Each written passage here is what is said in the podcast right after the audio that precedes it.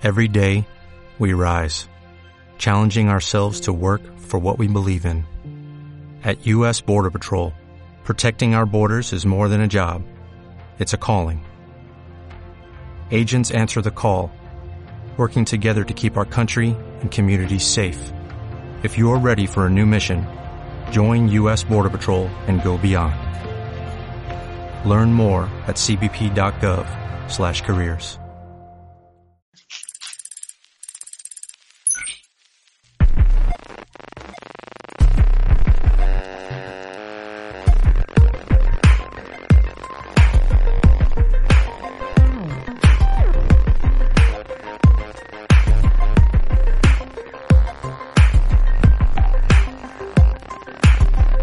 La base de datos de podcast ha sido actualizada. Creadores digitales. Hacking y tecnología sin bots. Vamos a darle la bienvenida a Mois Cherem y como dijimos ya es cofundador de Bedu Educación. Mois, muy buenas noches. Hola, buenas noches. Un saludo a todos. Muchísimas gracias. Hola, bienvenidos. Bienvenido. Muchas gracias. Mois, cuéntanos un poco de, de tu camino con Bedu Educación y también entiendo pues que la educación para ti ha sido bastante importante y que has tenido eh, pues otros desarrollos en, eh, anteriormente con, bueno, con, con otra empresa que se llamaba, eh, ay, se me olvidó el nombre de la otra empresa, perdóname, pero bueno, que Enova más bien, eh, que pues es una cosa que en la que has estado bastante enfocado en los últimos años y que evidentemente pues ahora llegando la pandemia ha retomado una importancia tremenda, ¿no? Sí, eh, pues la verdad llevo 14 años eh, trabajando en educación, siempre en un formato híbrido. Eh, lo que hemos visto es que hay un balance que es complejo, que funcione bien en la educación, que es el de qué tiene que suceder en línea y en qué partes un humano es, eh, es necesario. Eh, algo que a lo mejor los que siguen Tesla recordarán es que a Elon Musk se le pasó la automatización y la línea no estaba como tenía que estar la línea de producción hasta que, mm, hasta que logró entender el balance entre máquinas y humanos fue que funcionó bien ya la línea de Tesla. En educación la verdad es que sucede algo similar, o sea, normalmente caemos en dos extremos, que es o tener una educación donde simplemente se recae en el profesor y no se aprovechan las ventajas de la tecnología, o el creer que eh, pues viendo videos en línea vamos a poder eh, cambiar de profesión. Entonces, nosotros estamos en un balance en el que eh, tomas teoría en línea, pero siempre vas a tener el apoyo de un experto de, en la industria para que te ayude en tus proyectos y puedas demostrar las habilidades que vas adquiriendo.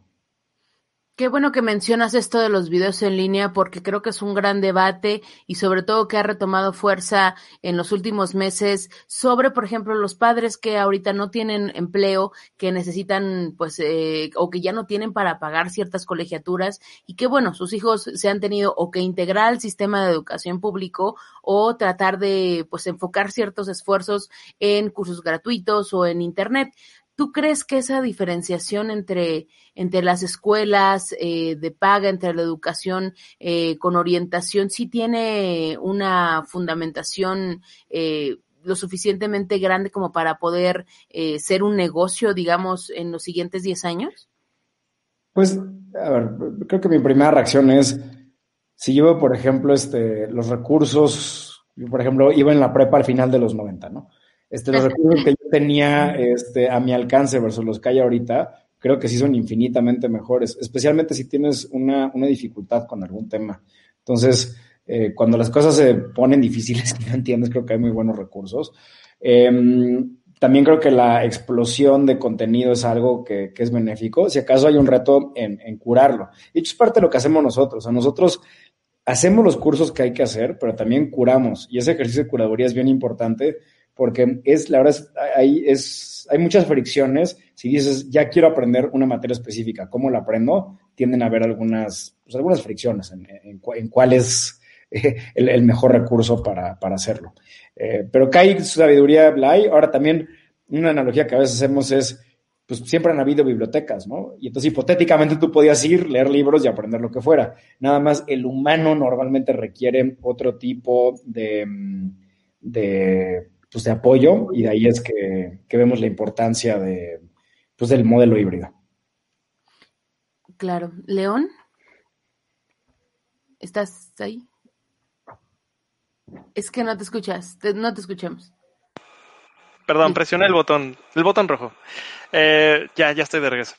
Eh, sí, fíjate que es un, es un tema bien interesante, Mois. Eh, en algún momento lo platiqué eh, con amigos y con mi mujer y me comentaban que en algún tiempo era necesario e importante conocer al experto o al especialista para algo y si no, no lograbas nada. O sea, aunque tuvieras los libros a la mano y eso, pues si no te acercabas con alguien que te diera eh, retro, ¿no? Que te dijera vas bien, vas mal, pues no, no fructificaba. Y ahí pues realmente lo que valía la pena era pues conocer a alguien que supiera, ¿no? O conocer a quien conociera quien supiera, ¿no? Entonces era conectarse con la gente, pero pues esas cosas están cambiando. Entonces, eh, pues sí, eh, creo que creo que es importante tener el apoyo de, de un humano, ¿no? De, sobre todo porque te surgen eh, preguntas, pero fuera de, de quedarnos en el lugar cómodo de las preguntas, te surge inseguridad sobre si lo que estás haciendo está bien o está mal, ¿no? Entonces, ¿crees que realmente sea, sea eso eh, una piedra angular en el aprendizaje? O sea, poder paliar la inseguridad de la, de, pues, del estudiante. Creo que hay dos cuestiones. La primera es, algunas de las materias que enseñamos son difíciles. O sea, por ejemplo, ciencia de datos, machine learning, son materias que, que pueden en un inicio ser un tanto intimidantes. Entonces, lo que buscamos es primero que el contenido en línea te dé todas las bases teóricas. Tú ya llegas a la clase sabiendo la teoría. Eh, lo que hace el experto es recapitular la teoría, eh, aproximadamente 30, 40 minutos, y luego te pasas dos horas trabajando en un proyecto. A veces hago la analogía con ver un, un, programa de cocina, ¿no? O sea, tú puedes ver el programa y decir, ah, pues ese reto está fácil, y hasta que no te pones a hacerlo no te das cuenta la dificultad que presenta. Entonces, lo que hacemos es hacer eso en ciclos eh, dos veces a la semana para que en cada eh, fase del conocimiento estemos seguros que estás aprendiendo lo que tienes que aprender. Y el tema, pues, de seguridad y empatía, pues eso también es lo que el humano va a hacer mejor, ¿no? Entonces, nuevamente, al identificar qué es lo que hace mejor la tecnología, es fundamentalmente la transmisión de conocimiento. Pero esta parte de que realmente aprendemos una habilidad, que eh, podamos tener eh, estas herramientas, es algo que, que, donde el humano es fundamental. Pero entonces tú consideras que sí estamos lejos de, de esta, esta parte de ciencia ficción en donde Neo está aprendiendo a, a pelear karate y le ponen, le pasan ahora sí que los, las patadas y los golpes. ¿Estamos lejos de eso? ¿O crees que se, se pueden hacer esas currículas grabadas para todo mundo y que a todo mundo le encaje el, el, mismo estilo de aprendizaje? Yo he escuchado dos como cosas muy futuristas. Una es, sea, los de Singularity sí dicen de que te pueden downloadear información al cerebro. Yo hay dos cosas que veo. Una cosa es, si hipotéticamente se pudiera, si la puedes comprender, ¿no? La segunda pregunta es si eso es útil. O sea, si tuvieras Wikipedia en tu cerebro, este, ¿qué tanto podrías hacer con eso? ¿no? Y creo que es al menos, al menos es un cuestionamiento. Eh, el, el, otro que me tocó fue una vez con la gente que hizo Watson de, de IBM. Estaban pasando este, un clip de, de, la Guerra de las Galaxias y está un niño y le está como bombardeando este, unas, este, unas pantallas, información. Y entonces dicen, ah, esto va a ser el futuro de la educación, ¿no? Y pues toda la gente de educación que estaba en el cuarto se quedó horrorizada. O sea, los que, los, lo que para los amigos de Watson era utópico, para los de educación era distópico. Ajá. Entonces, yo creo que todo tiene un lugar. Este, a ver, creo que una escuela que no usa tecnología se está perdiendo un montón de herramientas. Por ejemplo, en una universidad típica mexicana, este, ¿sabe la universidad si la clase de lunes de la materia que sea salió bien o salió mal? La respuesta más probable es que no. Eh, o, por ejemplo, ¿está apalancando el mejor contenido en línea para dar esa clase? Pues la respuesta nuevamente es que no. Entonces ahí están dejando ir una oportunidad en una forma eh, injustificada. Pues ahí está, es uh -huh. la tecnología, es nada más cuestión de usarla. Dicho esto, el, el, componente presencial de un experto de la industria que realmente pueda eh, guiarte, creo que es algo que, que, vale mucho la pena y que también es el diferencial pues, de, de ver videos gratuitos en YouTube. Claro. Sí, y sobre todo, bueno, Mois, eh, ahorita, previo al, a los paneles que se van a presentar en el World Economic Forum la próxima semana, pues hay algunos que tienen que ver con educación y sobre todo cómo, pues esta brecha tan grande que se ha abierto entre personas que no tienen los medios, que no tienen televisión, que no tienen internet, eh, incluso ahora, pues la compra de un celular puede ser también muy crítica. Eh, ¿Cómo podrías cerrar esa brecha? ¿Cómo Bedu podría cerrar esa brecha entre las personas que apenas tal vez tengan acceso a Internet y sobre todo lo que tú ofreces que puede significar una oportunidad laboral muchísimo más eh, mejor remunerada que otro tipo de profesiones. Yo creo que hay diferentes intervenciones eh, con diseños para resolver diferentes problemas. Em, si tú ves, por ejemplo, el alumno típico de BEDU es una persona que tiene licenciatura, que todo el tema de conectividad y dispositivos no es tanto una fricción, sino que más bien lo que está buscando es mejorar su vida profesional. Entonces fue a la universidad, em, eh, dijéramos, se queda con una cierta curiosidad intelectual y con una insatisfacción con el trabajo que tienen y lo que quieren es un trabajo mejor. Em, el fenómeno que describes em, en general aplica más a estudiantes este, de educación básica o hasta educación superior, donde requieres otro tipo de soluciones que tienen que ver con conectividad, con equipos y con eh, nuevamente integrar la, tecnología al proceso de, aprendizaje. Ahora, ¿dónde vemos, este, y un poco con lo que referías del foro, em, ellos en octubre liberaron un reporte donde básicamente lo que hicieron fue, eh, y de hecho tienen un capítulo de México, donde lo que te dicen es eh, cuáles son las profesiones que están siendo desplazadas y cuáles son las profesiones con mayor crecimiento. Entonces, las que, las que vienen con mayor crecimiento tienen que ver con toda la parte de datos y tiene varias como subdisciplinas. está la parte de machine learning, la parte de inteligencia artificial, la parte de ciencia de datos, análisis de datos. Entonces, está toda la parte de datos, ¿no? Luego, em, toda la parte de administración ágil de proyectos, eh, desde luego todo lo que tiene que ver con desarrollo de software. Y mm, ahí es donde, y bueno, y ciberseguridad, que ahorita le entramos en específico. Y tienes profesiones que están siendo desplazadas. Entonces, em, por ejemplo, la, de, las, de las profesiones con mayor desplazamiento es la contable. Entonces, aquí más o menos la oportunidad que vemos es, la gente la idea es que dé pasos lógicos. O sea, si por ejemplo eres alguien que no te gustan los números, que te vuelves un científico de datos, se ve complicado. Em, pero, por ejemplo, si eres una persona que sí tiene una formación contable, eh, que tienes esta orientación a la precisión, eh, pues que mal que bien usas algunos programas para hacer tu trabajo, el ya darte el bloque de estadística, del uso de ciertas herramientas, eh, sí te puede dar en pocos meses, te puede llevar de las materias más desplazadas a las materias con mayor crecimiento. Entonces, ahí es donde vemos la oportunidad tanto para individuos como para empresas. Claro. ¿Tú ves mm. viable entonces ese camino? Digamos, eh, tu, tu, empresa podría ayudar más bien como para hacer ese cambio y sobre todo más en esas profesiones que ahorita pues prácticamente han sufrido más, por ejemplo el periodismo, ¿no? Pues yo creo que de hecho es también curioso porque mm, si tú ves, por ejemplo, temas con el periodismo, la, comunicación sigue siendo algo bastante humano y bastante necesario. si tú ves todo el contenido que hay en, Internet, este, pues yo creo que hay muchas necesidades. Entonces, creo que de lo que se trata es, saber primero como individuo, ¿no? ¿Para qué soy bueno? Eh, ¿Qué materias me gustan? Y de estas que están en boga, ¿dónde creo que puedo eh, empatar? desde el punto de vista de las empresas, lo más importante es, eh, primero, asegurarte que tienes estas disciplinas. O sea, esto no es para una empresa futurista. O sea, la verdad es que cualquier empresa de cierto tamaño tiene que tener pues, una disciplina de datos, ¿no? Em, y en términos generales, la forma más em, económica para que la empresa tenga este talento es agarrar a la gente que ya tiene y reentrenarla. Y eso es lo que se puede lograr en meses eh, y que de repente alguien que era, dijéramos, del siglo XX, pues te lo llevas al siglo XXI.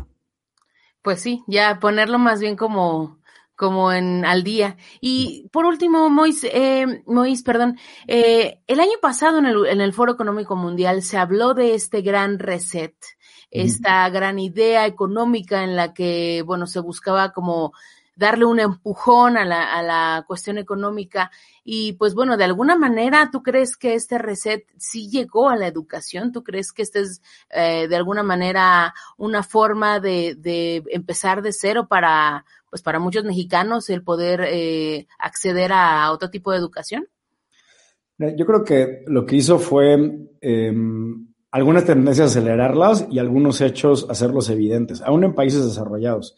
Sea, que tú en un lugar como Estados Unidos, con los recursos que tiene, tengas a alumnos de escuelas públicas en un coche afuera de una biblioteca para poderse conectar al Wi-Fi, pues te refleja como un problema más, más estructural, ¿no? México ya, pues ahí ni lo tocamos porque la circunstancia creo que ha sido, este, ha sido mucho peor. Eh, ahora, en cuestión de oportunidades, eh, por ejemplo, algo que nos pasó a nosotros que, que, nos encanta, es que antes operábamos en México y ahora eh, tenemos alumnos en América Latina. Y aparte hay una parte ahí muy rica en la experiencia, eh, en que tengas pues, al lado, bueno, virtualmente al lado, pues una persona de Argentina, una persona de Colombia. Es, eso enriquece culturalmente la clase y desde el punto de vista de una ETEC, pues te abre mucho el, el, el panorama. Y mm, o sea, yo lo que veo es, primero, este tema de tecnología en educación, hicimos el experimento más grande que se podría haber hecho, que fue de repente, a ver, de trancazo, este, todos vamos a hacerlo, ¿no? Entonces, a algunos les cayó el balde de agua fría, y yo creo que donde menos se justifica es eh, cuando tienes una universidad con recursos. O sea, si eres una universidad con recursos y cuando pasó esto en marzo estabas totalmente no preparado, eh, creo que eso sí es bastante criticable, ¿no? Eh, al mismo tiempo, creo que Además. Como que en cierta forma te aplana el, el, horizonte, porque de repente es, ah, bueno, es que uno es una universidad, estos son una startup, pero resulta que la startup me dio mejor experiencia. Y sí, la universidad tiene un campus, pero la verdad es que ya ni voy al campus, ¿no? Entonces, creo que ahí hay un fenómeno de ecualización que es muy importante. Y nuevamente en la parte humana, yo creo que eh, pues todos hemos sentido un grado de soledad, ¿no? En estos, en este, en este periodo largo. Entonces creo que las, las experiencias más gregarias, o sea, parte de la escuela, pues es ver a tus amigos y todo eso, eh, creo que son muy valiosas. O sea, creo que es un buen, el de trabajar en proyecto, ¿no? En, con dos o tres personas intensamente y poder crear algo, pues eso es lo que haces a fin de cuentas en el trabajo. Entonces, este, creo que hay una gran oportunidad. Y nada más que quería, en el punto de seguridad que, comentamos brevemente. Vamos ahorita a lanzar en México, yo creo que uno de los cursos más robustos en la región para, para el tema de ciberseguridad. La demanda laboral va a ser gigantesca y mm, la verdad es que ya, ya lo teníamos en, en, el radar y de repente pasó este gran hackeo de, de Estados Unidos este, el año pasado. Y yo a veces lo que le digo a las empresas mexicanas es, a ver, le pegaron a Microsoft y al Pentágono. Pues imagínate a tu empresa qué, qué le pueden hacer si quieren, ¿no? Eh, entonces, aquí vemos una gran oportunidad para eh, personas que ya tienen background de tecnología, esta especialización, creo que es de lo que puede prácticamente garantizarles una buena remuneración y trabajar en buenas instituciones, porque pues nada más es una disciplina que pues, pues que o, o, o, o, la, o la empresa la adopta o vienen este los temas como los que creo que va a platicar Irán, que, que Claro, eso es, eso es, lo que te iba a decir, pues agárralo de maestro, agarra también a León, eh, creo que eso es, sería bastante importante porque, pues bueno, ellos tienen la parte más del día y que a veces en, en, ciberseguridad, pues sí es muy importante la parte técnica. ¿Quién va a impartir este curso? ¿Cuándo lo inicias? Y sobre todo también me interesa saber qué tanto ha crecido en este periodo, Bedu. Pues mira, eh, hasta el año pasado habíamos entrenado a 4.500 personas este año el plan es llegar a 20 mil. Entonces sí, pues viene un crecimiento rápido. Y lo que platicas del rol de los expertos, justo buscamos expertos que tengan este perfil. O sea, este, más que el catedrático, eh, ¿no? Este, eh, lo que buscamos son personas con conocimiento práctico, con empatía, con buenas habilidades de comunicación y sobre todo con una vocación eh, de querer compartir su conocimiento con, pues, con más personas. Claro, es muy importante. León. Ay, bueno, pues ahora sí que yo tengo que preguntar algunas cosas que rondan en mi cabeza de repente y, y ahora sí que eh, pues tengo que tengo que hacer la pregunta. Fíjate que eh, logré escuchar cómo estaban diseñando las versiones más recientes de los compiladores o de los intérpretes del lenguaje, hablando, por ejemplo, de PHP, Python y esas cosas. Yo veo que Bedu tiene en, en, su, en su stack, pues tiene, o en sus cursos, tiene cursos de programación y, y cosas de ese estilo. Pero lo que me llama mucho la atención es que no solamente se está desplazando la contabilidad, sino estos nuevos lenguajes están metiendo mucha inteligencia artificial pues para resolver código y para corregir tus errores sobre la marcha, ¿no? Como para decirte, ah, no hagas eso, yo lo puedo hacer mejor. Entonces realmente eh, los sistemas pueden llegar a ser en un futuro un commodity en donde ya no necesitemos tantos programadores, tantos ingenieros. La pregunta esencial sería, desde tu perspectiva y desde donde eh, llevas este esfuerzo de Bedu, ¿cómo podríamos decidir o qué sugieres a, los chicos eh, que tomen en consideración para decidir qué estudiar para el futuro y qué no? Mira, yo creo que hay competencias transversales y que más que referirse a una carrera o una materia, hay diferentes formas de acceder a ellas, pero hay que tenerlas, ¿no? Y la número uno, de hecho, en las competencias sale en el reporte este que estoy refiriendo, es aprender a aprender. O sea, porque lo que es un hecho es que nos van a cambiar mucho la jugada de aquí a que seamos viejitos. Em, entonces, eso es lo primero y tener la apertura y la disciplina para hacerlo. Em, entonces, es el punto uno, ¿no? De ahí creo que vienen dos partes importantes, o sea, porque sí, de repente dices, oye, ¿qué pasa en un mundo de tecnología eh, donde, pues eso, el código ya casi que se hace solito?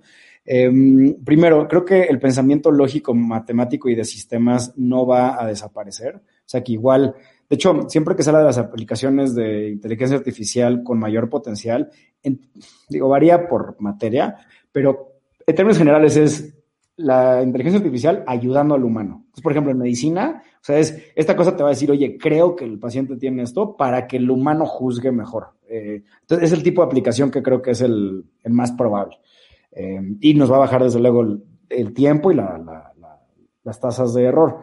Em, creo que la formación humanista también tiene mucho valor. O sea, asumiendo que ya, ¿no? La, este, ¿Cómo se llama esta cosa nueva? El, CPT3 o de, es algo así como GPT-3 que justo es como de las primeras versiones que, ya lo hacen solito.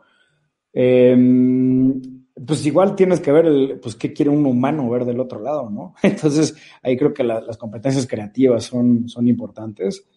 Y eh, también la otra es, está el futuro y está el presente, ¿no? O sea, la verdad es que al día de hoy, este, si eres, por ejemplo, un banco, a lo mejor tienes dos, tres mil personas en el equipo de tecnología y tienen un retoque. Entonces, al menos para los próximos años, ahí va, va a haber chamba.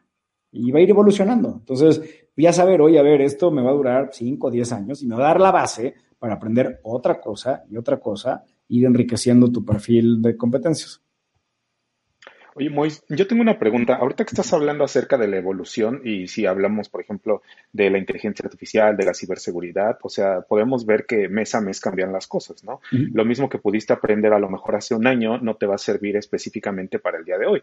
¿Por qué? Porque tal vez ya la tecnología cambió, la tecnología avanzó, hay algunas técnicas o hay algunas, em, tal vez digámosle como lecciones que en algún momento se pueden quedar atrás conforme va pasando el tiempo. ¿Ustedes cómo aseguran que los cursos o que todo lo que se está brindando a todas estas personas pues vaya siendo actualizable, ¿no? O sea, que, que, tal vez yo te enseño algo este mes, pero tal vez en seis meses sucedió algo o hubo algún cambio y ahora yo tengo que también, o sea, supongo que es como una responsabilidad, ¿no? Que se tiene con los, con las personas que están en, en Bedu aprendiendo de, oye, mira, el día de hoy ya cambió y ahora cambió así y ahora te vamos a enseñar conforme va avanzando la tecnología o conforme va avanzando el mundo. Ahí ustedes cómo manejan esa situación. O porque, ¿Por qué lo digo? Porque bien conocemos que en muchas universidades es una educación plana, ¿no? Lo que se define al día de hoy, eso mismo se utiliza durante uno, dos, tres o incluso hasta más años, que es lo que sucede en las universidades públicas. Pero yo supongo que aquí lo que se pretende es también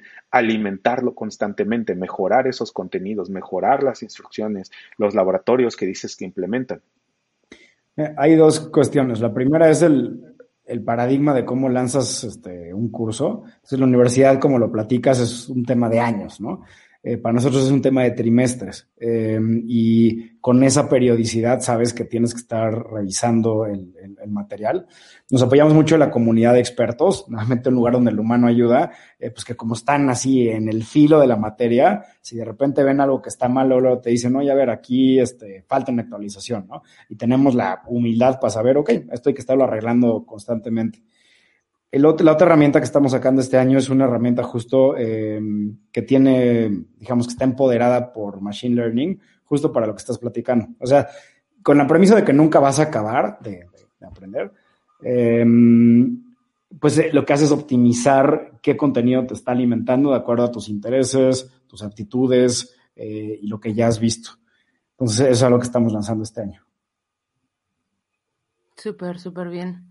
Pues Mois, muchísimas gracias por, por esa intervención. Yo espero que, que mi sueño de este año es que aquí el señor Irán pueda dar un curso de OSINT, que es eh, pues investigación. Sería maravilloso tuyo de, yo quiero, estoy preparando un curso sobre lo que más me preocupa ahorita, que es muerte digital, cómo prepararte digitalmente para poder eh, heredar y dejar todo en orden. Creo que se, es una de las cosas en las que más he invertido tiempo, pero eh, hay mucho que hacer en, en materia digital, eh, sobre todo en cuestiones de, de, filtraciones. Creo que es más allá, la ciber, más allá de la ciberseguridad comprendida desde el código, desde la ingeniería, también hay una parte muy humana que tiene que ver con, con el manejo de, de, los datos, que es muy importante que también eh, llegue y se permee a todas las profesiones para que esperemos este, estos temas eh, de filtraciones de datos personales cada vez sean menores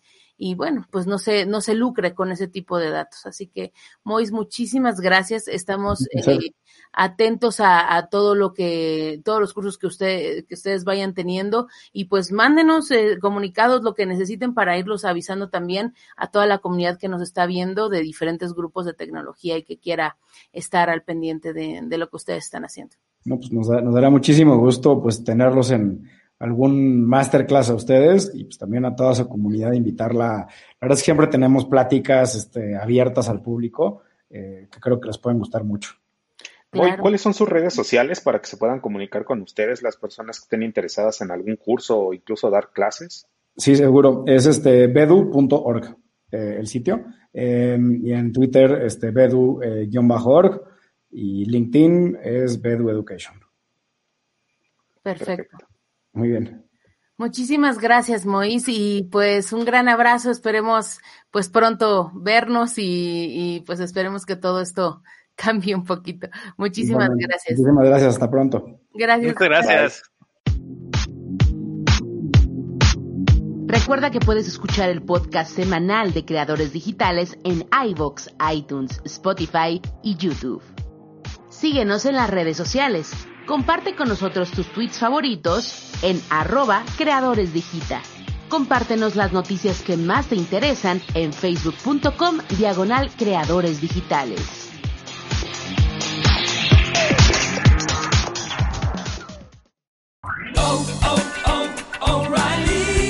¿Necesitas ayuda? En O'Reilly Auto Parts te ayudamos. ¿Necesitas algún consejo? Te aconsejamos. Nuestros profesionales en autopartes están siempre disponibles para ayudarte a encontrar lo que necesites. Excelente servicio al cliente es solo una de las ventajas que ofrece O'Reilly Auto Parts. Los profesionales en autopartes. Oh, oh, oh.